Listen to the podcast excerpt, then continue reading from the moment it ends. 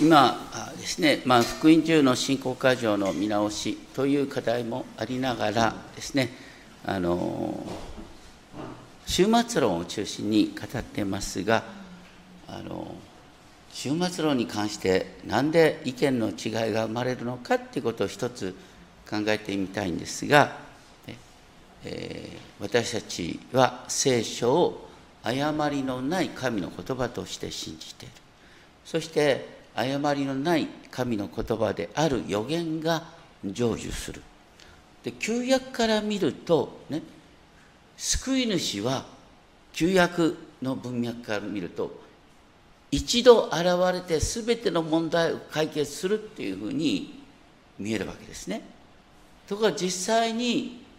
救い主が現れた時に2回に分けて現れるっていうことを私たちは体験しちゃったわけです。初輪と再臨っていうんです。初輪っていうのはクリスマスだ。再臨っていうのは再びおいでになる時。で旧約の予言の成就を見るときにねだから初輪キリストのあのクリスマスの時にそしてキリストが十字架と復活によって成し遂げてくださった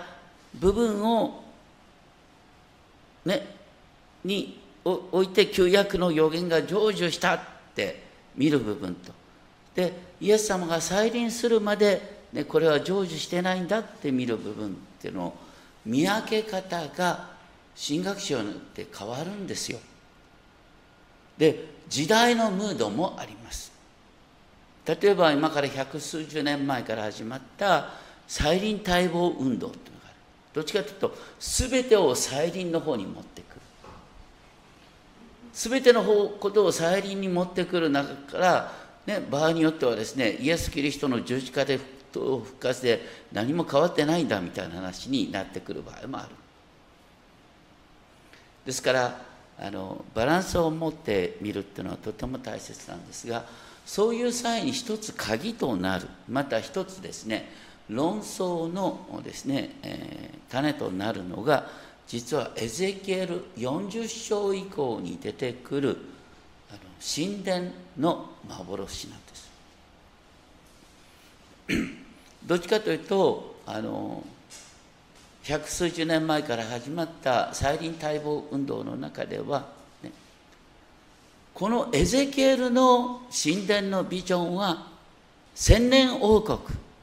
の中で実現するっていう人がいた。でも一方伝統的なですねルター派とかカルバン派などの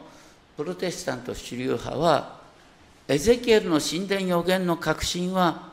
イエスの十字架と復活によって成就したと考えててそれが文字通り復興する必要はないんじゃないかというふうに見えるということなんで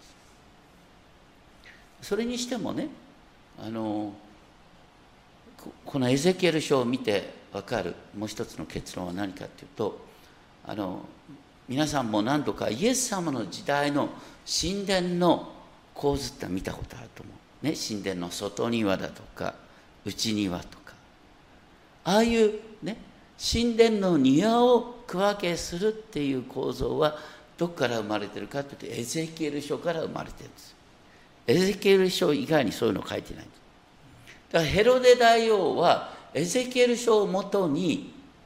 神殿大拡張工事をしたっていうのは明らかなことです。その壮麗な大神殿をイエス様は指して何と言ったか。この神殿を壊してみなさい。私は3日でそれをよみがえらせると言った。イエスはご自分の体という神殿について語られたのであった。だからそこからするとイエス様の十字架と復活で神殿は完成してるんだっていう見方がある。しかも先ほどね歌った賛美があるね、えー、僕にとって初めての賛美だったんですがとにかくあの生ける水の川が、ね、神の御座から流れるっていうのはエゼキエル書47章でしょ？あの話を持ってイエス様は何とおっしゃった？私を信じる者はその人の心の奥底から生ける水の川が流れ出る、ね、神殿から世界を潤す水が流れるって話がイエス様によるとイエス様を信じる者の心の奥底から水が流れて私の周りの世界を生かすんだよって話に発展していくわけですね。そうするとなんかあのあねあのエルサレムに神殿建てようと思ったらさあのイスラム教のモスクを破壊しないと建てられないなとかねそういうこの世的な資源で考えるんじゃなくてねなんかあの神様はすごいことを考えておられるかなっていうことをイメージしながらですね考えてみたいと思います。あの 今日はねあのまあ、基本はエゼキエル47章なんだけどエゼキエル47章を見るためにはエゼキエル40章から、ね、46章まで丁寧に見なきゃ47章が生きてこない。これなかなか大変でねあの実は本当に正直にいくと3時間ぐらいかけてこのお話をしたいんだ皆さん3時間聞きたくはないね。3時間でしたい話を30分 ,30 分でしようと。30分でしようと。頑張っております。ということであのちょっと図を写していただきたいんですがあの これがねあのエゼキエルのあ次映るかな。あのエゼキエルの神殿の図。ですね。はい。はい。はい。これねなんでこれが神殿の図かってね神殿の図に見えないでしょ。問題は何かっていうとあの40章以降ね細かくね丁寧に見てってあの寸法ばっかり書いたんだけどあの普通建物を考えると立体的に考えるよね高さ。ところがエゼキエル40章以降には高さほとんど変えてないんですよ。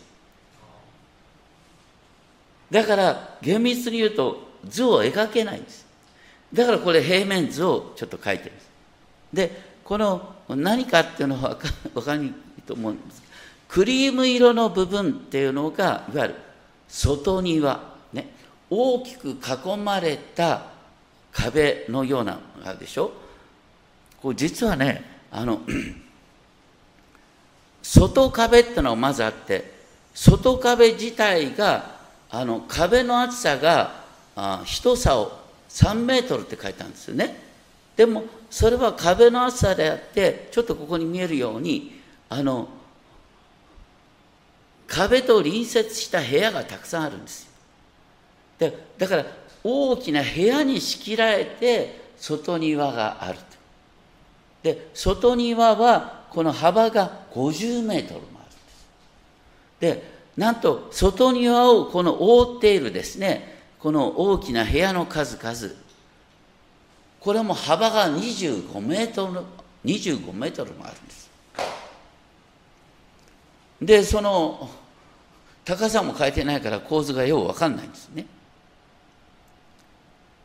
そしてこの外庭があってそして外庭の中にまたあの内庭があるんですけど内庭と外庭をね隔てるまたあの幅25メートルの、ね、建物があるわけですそしてこの、ね、神殿に入るっていうのはどういう形で入るかっていうとちょっと次の図を見せてほしいんですけれども、ね、次の図映るかな。あの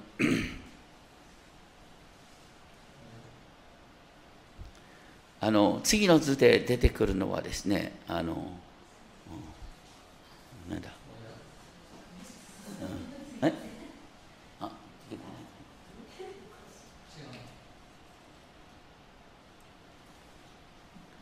あの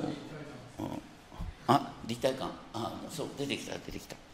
これはあの門門っていうのがですねちょっと分かりにくいと思うんです。大体この設計図に門の高さ書いてないんですよね。だからこれ当てにならないんですが、まあ、とにかくあえてですね門が6つあるっていうことをですねこうイメージしてるんです。門6つって分かるかな？あの一番右側これが東側から入ってくる門です。で東側から入ってきてそして外庭とね今度外庭から内庭に至る次の門がある。と同じ構造が北、ね、上から、ね、あの北から入ってくる門で南から入ってくる門がある。そしてあのその内側のある3つの門に囲まれた形であの祭壇があるんです。この祭壇の構図もなかなかよく分かんないんです。そして祭壇の奥にこの神殿がある。という形なんです。実はこの神殿の高さも書いてないんですよ。で神殿を挟むように祭祀の部屋があるということが、まあ、分かるんですがこの大体ね幅は大きさはどのぐらいかっていうと、ね、それぞれ縦横260メートルぐらい。皆さん260メートルぐらいっていうとこの教会からですねまあドン・キホーテ までの直線距離が260メートルですね。測ってみると地図で。だからそのぐらいのねあの縦横の大きなものなんです。であのもう一度ちょっとさっきの地図に戻れると戻ってほしいんですがすみません。さっきの平面図ですね。あの なかなかいかないんですが平面図でですねあの東の門から入ってくる。東の門から入ってくるとですねあのまず7段の階段があってそして門がある。あ門の幅は門の長さは25メートル。あ26メートル。幅は13メートル。13メートルの幅の門なんてすごいよね。13メートルってのはどどのぐらいかっていうとあの僕のここに立ってるところからですねあそこのガラスドア後ろのガラスドアぐらいまでが13メートルね。で僕の立ってるところからそこの、ね、入り口のとまでが10メートルですわ。とにかくあの幅で13メートル長さ26メートルの門が、ね、あの6つあって。そしてあの東側から入ってくると7段の階段を上ってこの門を通り抜けて今度、ね、幅50メートルの外庭。幅50メートルの外庭から今度8段の階段を上って、えーね、内庭に至る門。これも長さ26メートル。そしてそれを通り抜けて真ん中にあるのがですね「で」って書いてあるところ。これがあの祭壇。祭壇は何かっていうと生贄をねほふって焼く場所ですね。そしてその祭壇の祭壇からまた10段の階段を上って「C」って書いてあるのが、ね、神殿の玄関の間なんです。これも巨大なものです。入り口が、ね、14キュービュっていう7メートルある。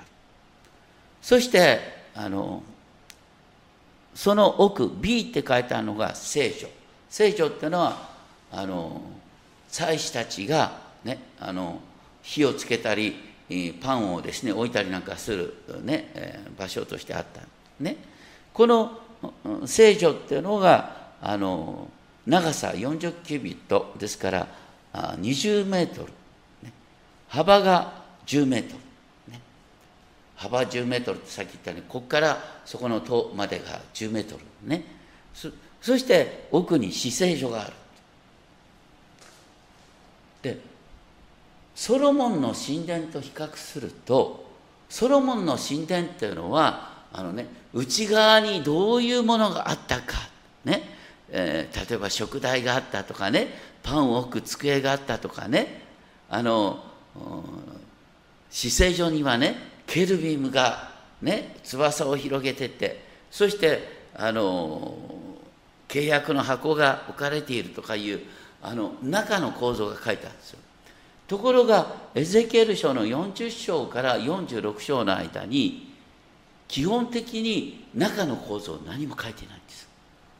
高さも書いてないです。これは何なんだろう。不思議ですよね。これをもとに神殿建てようとしたってなかなか建てない。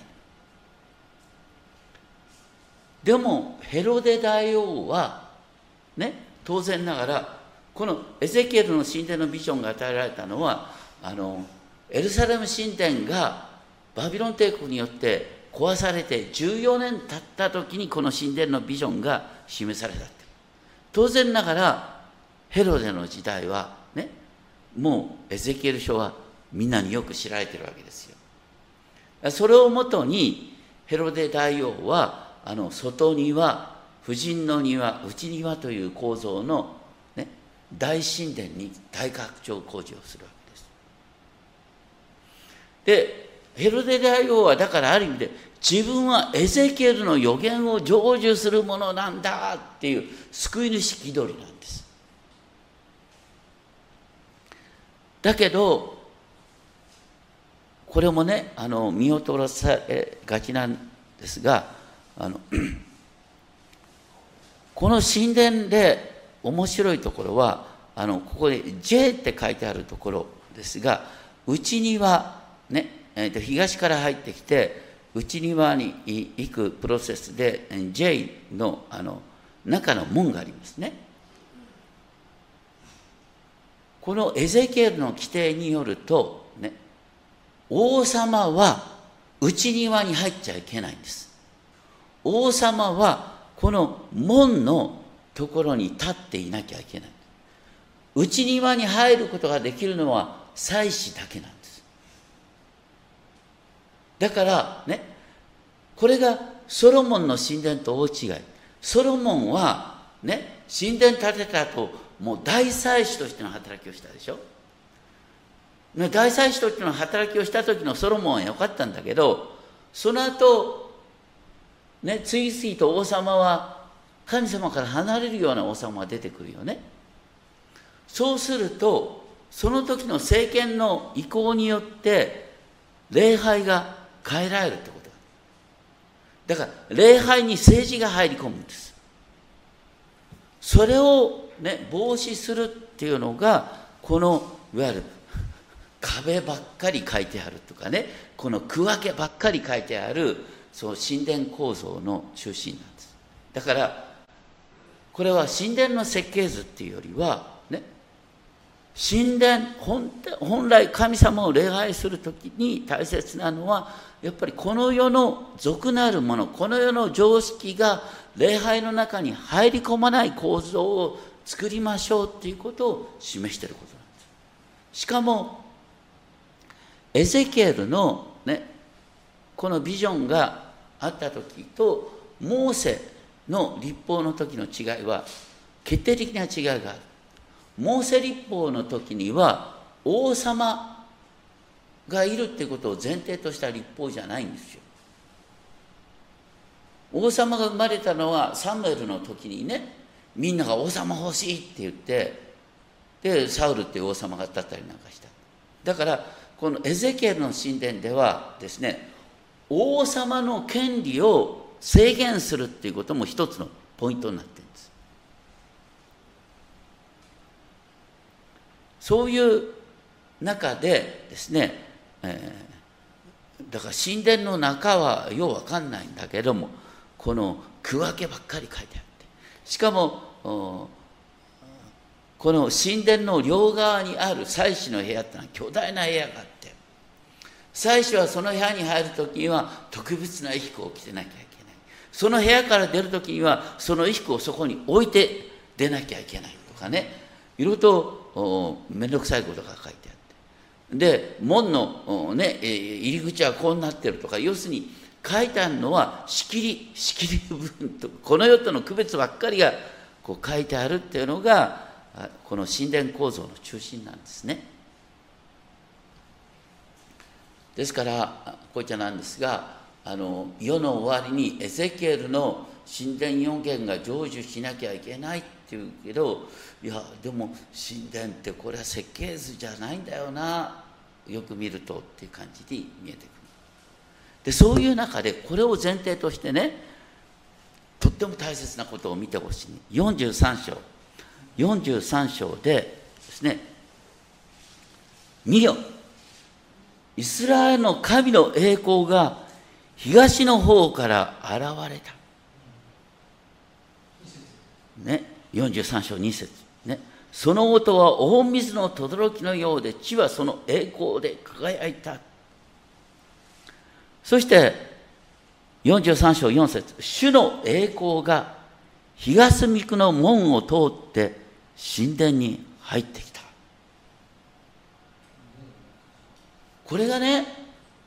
すごい感動的なんですよ。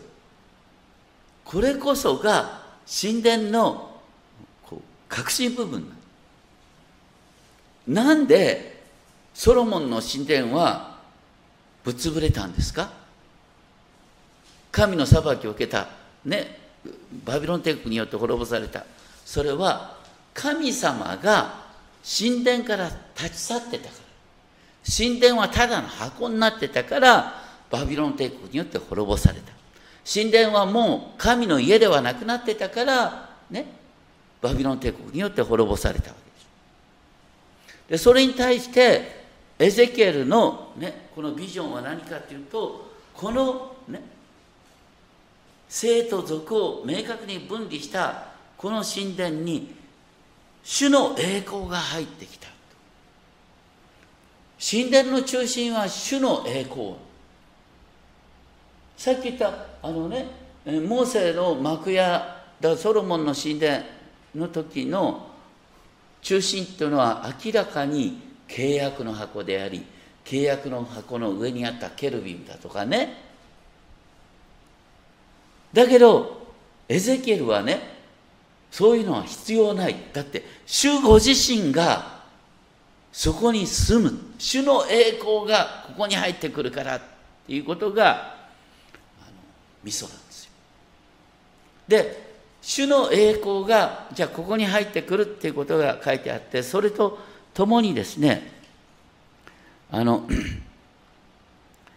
43章の18節からのところでですねあの43章18節からのところであの祭壇を清める話が出てくるんですね。あの祭壇を作ったんだけど、ね、祭壇を、ね、性別しなければ。しかもこれは7日間かけて性別しなければ祭壇として使うことができない。だから祭壇をね効果あるものにするために7日間かけてそしてそれをねお牛の血によって清めるって話考えてほしいのはねエゼキエルの神殿が成就してそこで生贄が捧げられる必要があるのかなっていうことをねイエス様の十字架と復活の後でそれが必要なのかなっていうことを一緒に考えてほしい。その時に参考になるのは何かというとヘブル書なんですね。あの開ける人は新約の448ページを開いてください。ヘブル書448ページ、ヘブル書9章の22節。ここで、ね、ほとんどすべてのものは血によって清められるって9章22節書いてあるね。で、その上で9章23節天にあるものの写しはこれらのものによって清められる必要があります。天井にある本体そのものはそれ以上に優れた生贄によって清められる必要があります。何をね、ここで言ってるかっていうと、ね、地上の神殿は天の神殿のミニチュア、模型に過ぎないってこと言ってるんですね。で、地上の神殿はこれらのものっていうのは動物の血によって清めることができる。動物の血によって地上の神殿を清めることができるけど、ね、本物は天にあって本物の神殿を清めるのは動物の血じゃ足りないんだよ。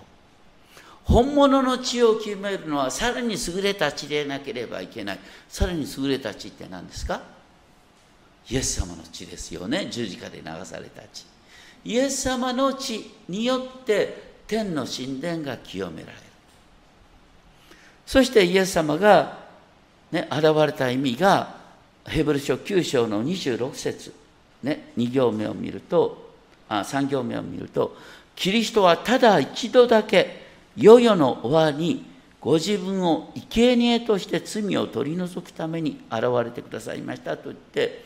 キリストはただ一度だけ、ね、血を流すことによって、ね、生贄の必要を完成してくださったって書いてある。そうすると、ね、よく、エゼキエルの神殿が世の終わりに成就しなきゃいけないって本当に考える必要があるのかこれいろんな解釈あります。でもねあの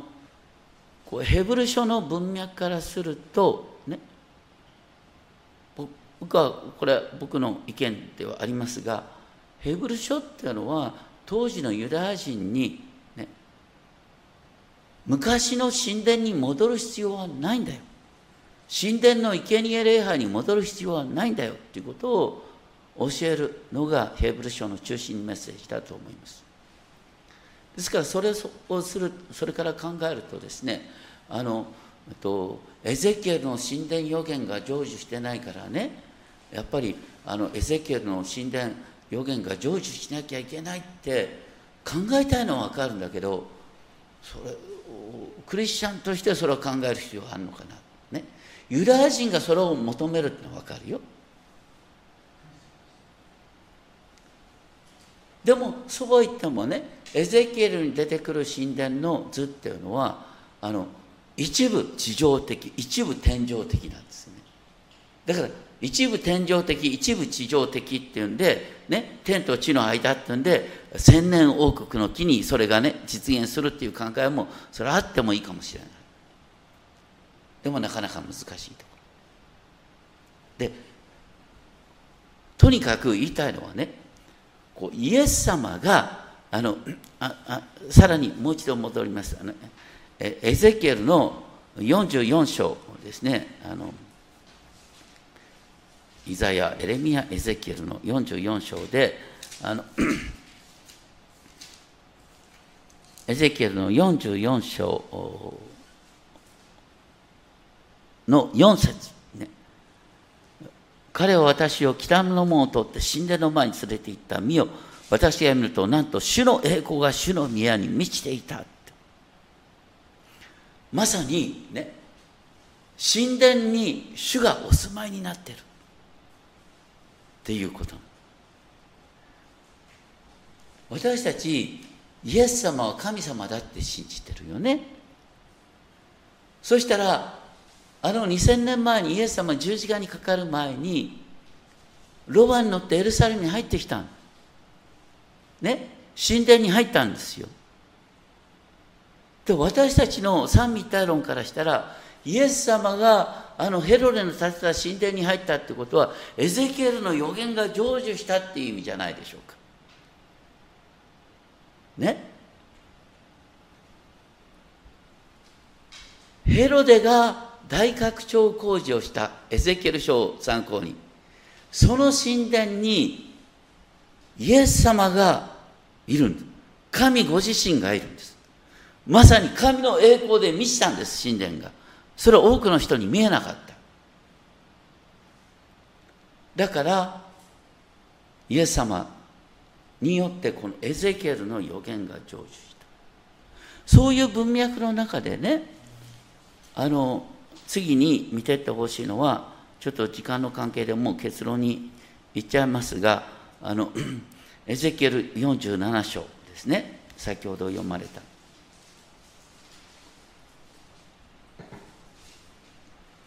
エゼキエル47章であのごめんなさい。またさっきの図戻れると 戻れなかったらいいですが、まあ、とにかくですねこう神殿ので、ね、式ですねからあの水が湧き出るっていうことに書いてある。あの祭壇のですねあの南側から水が流れてる。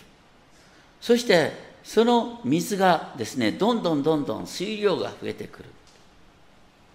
1000キュービットってのは約500メートルですね。500メートルごとに水かさが増して47章5節を見るとですね川が泳げるほどのあの深さになってくるすごいですね。そしてその川の両岸には非常に多くの木があった。47章7節。そして彼は私に言ったこの水は東の地域に流れていきあらばに下って海に入る。これあらばってちょっと分かんないですけれども言ってることは何かというとねエルサレム神殿から湧き出た水が大きな川となって視界に流れ込むって言うんです。だけどさあのエルサレム神殿からね視界に流れる道あるかっていうとないよね。オリーブ山に邪魔されるんででゼカリア書14章に何て書いてあるかっていうと終わりの日にねオリーブ山が南北に分かれてそこに大きな種が谷ができるって書いてあるんです。ね。そうするとエルサレム神殿から流れ出た水がね視界に流れ込むんです。視界は塩分が非常に多くて魚をが住むことができない。ところが47章9節この川が流れていくどこででも、ね、そこに群がるあらゆる生物は生き非常に多くの、ね、魚がいるようになる。そこの水が良くなるからであるなんで視界っていうかっていうとねあの生き物が、ね、いない湖だからですよ。塩分濃度が高すぎて。そこにねエルサレム神殿から流れてた水が流れ込んでねもうあらゆる生き物が生きる、ね、湖となる。っていうふうに47章9節に書いてある。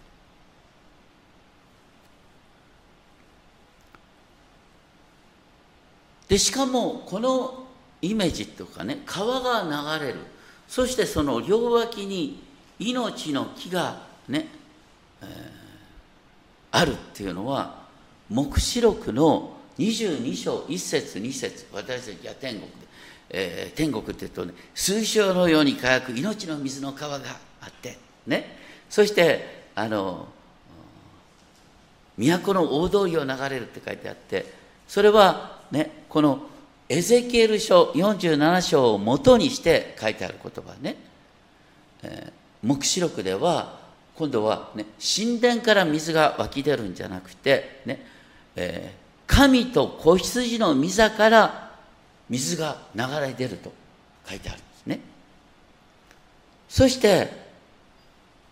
それが、ね、命の木の実をならせると書いてある。これが私たちにどう関係するの？でこれ決定的にちょっと見てほしいんですがヨハネの福音書7章の37節。ヨハネの福音書7章の37節。さて祭りの大いなる日にイエスは立ち上がり大きな声で言われた。祭りの大終わりの大いなる日って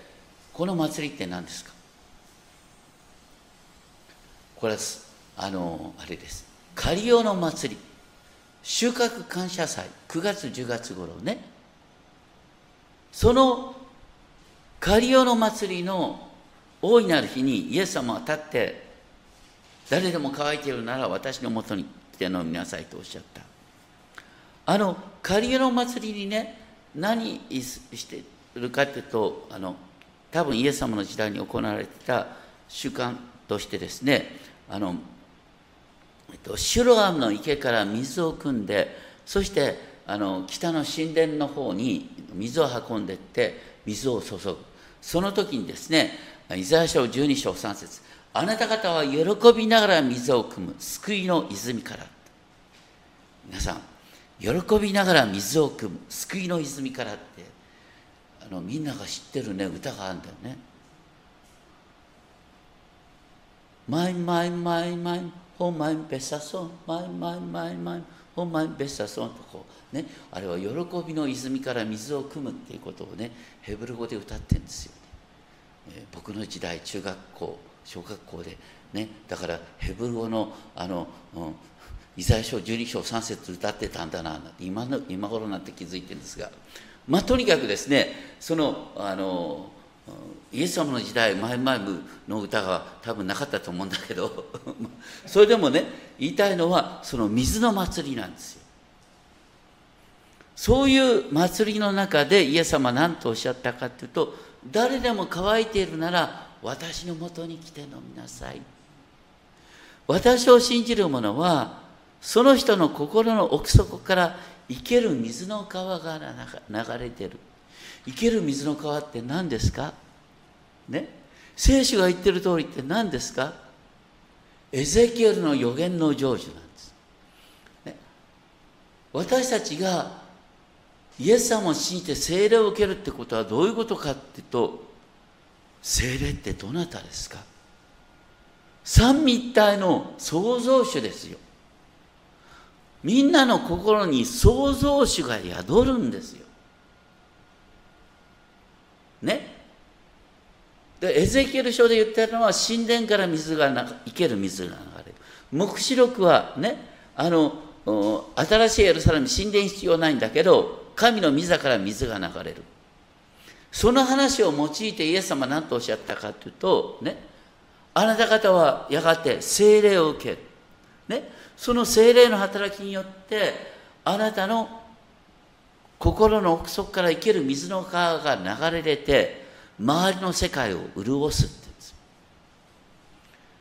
そうするとさいや私はなんか問題ばっかり起こしてね周りの世界を潤してるように感じないんだけどってさ思う謙遜なクリスチャンが圧倒的に多いと思うんだけど。でもこれは約束なのよ。約束だから必ず成就してるはずなんですどっかで。どういう時にこのね生ける水の川が流れてるの？この条件があったね。誰でも乾いているならです。だから私は大丈夫ですっていう人はね生ける水の川は流れないんです。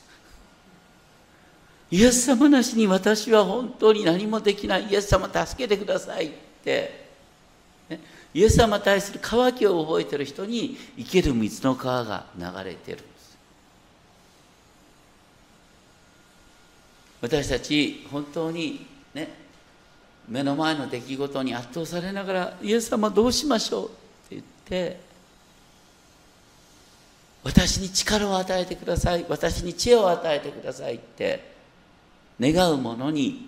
生ける水の川がその人の心の奥底から流れてる。じゃあ私たちねどういう形で周りの人が潤ってるなっていうことを見れるかっていうとねこれも結構大きな誤解があるんだけど私たちねあのクリスチャンとして周りの人々を助けようっつってさ私もマザー・テレサのようにならなければでもなれないなとかねいろいろと葛藤を覚えるんだけど大体この日本でね一番多くの人何乾いてる？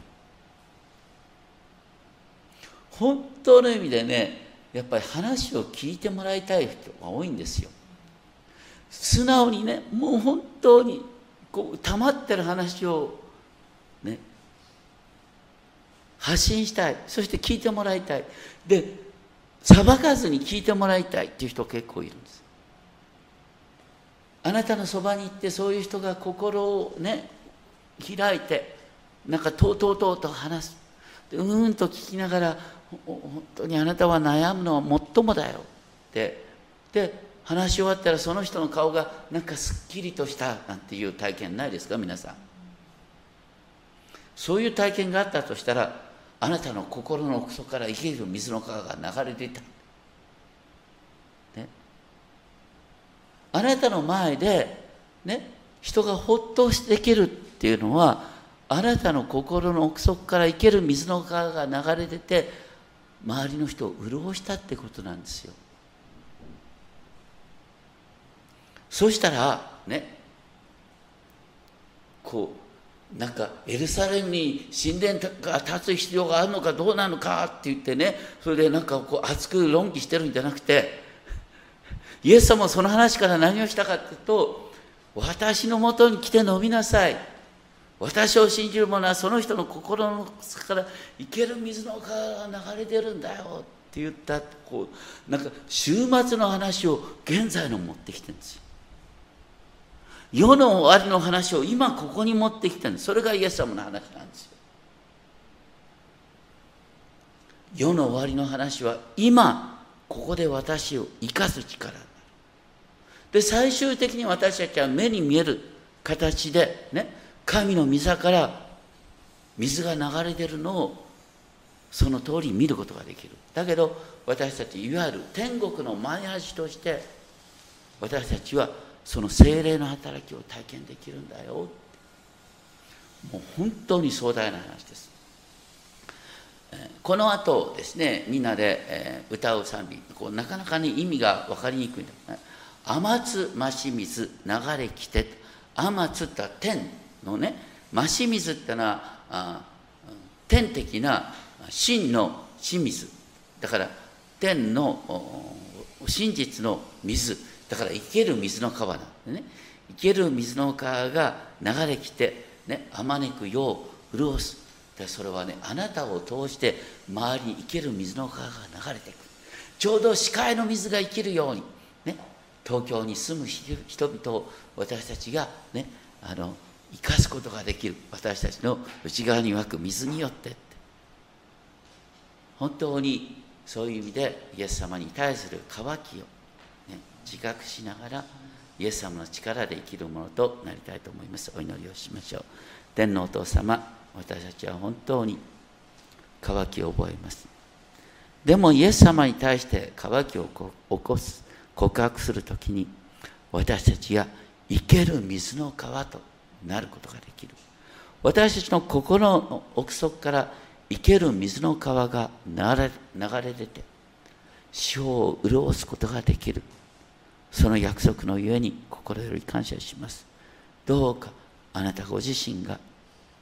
一人一人の心の内に働きかけあなたにある豊かな希望をお与えくださいますよ主よ私は乾いています。主よあなたご自身が私たちの内側に力を与え知恵を与え何よりも愛をお与えください。尊き主イエス・キリストの皆によってお祈りします。